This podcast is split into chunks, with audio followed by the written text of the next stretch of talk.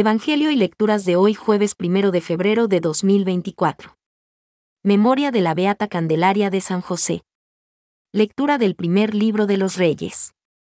Estando ya próximo a morir, David hizo estas recomendaciones a su hijo Salomón. Yo emprendo el viaje de todos. Ánimo, sé un hombre.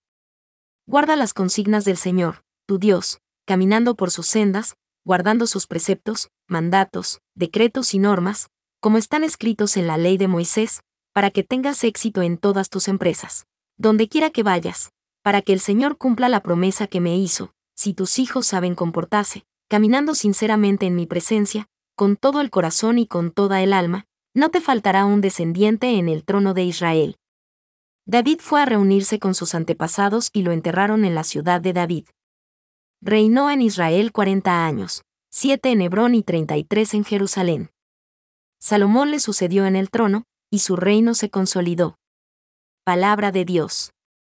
Interleccional, 1 Crónicas 29. Tú eres Señor del universo. Bendito eres, Señor. Dios de nuestro Padre Israel.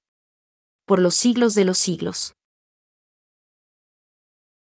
Tú eres Señor del universo. Tuyos son, Señor, la grandeza y el poder la gloria, el esplendor, la majestad. Porque tuyo es cuanto hay en cielo y tierra. Tú eres Señor del universo.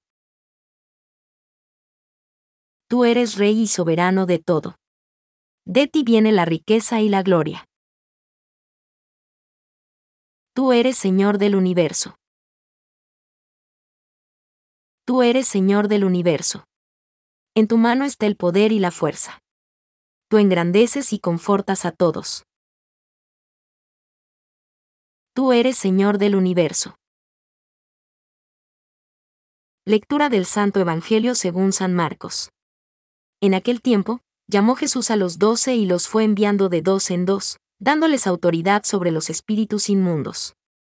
Les encargó que llevaran para el camino un bastón y nada más, pero ni pan, ni alforja, ni dinero suelto en la faja, que llevasen sandalias, pero no una túnica de repuesto.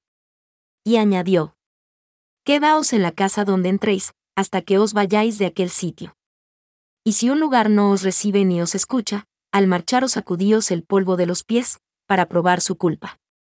Ellos salieron a predicar la conversión, echaban muchos demonios, ungían con aceite a muchos enfermos y los curaban. Palabra del Señor.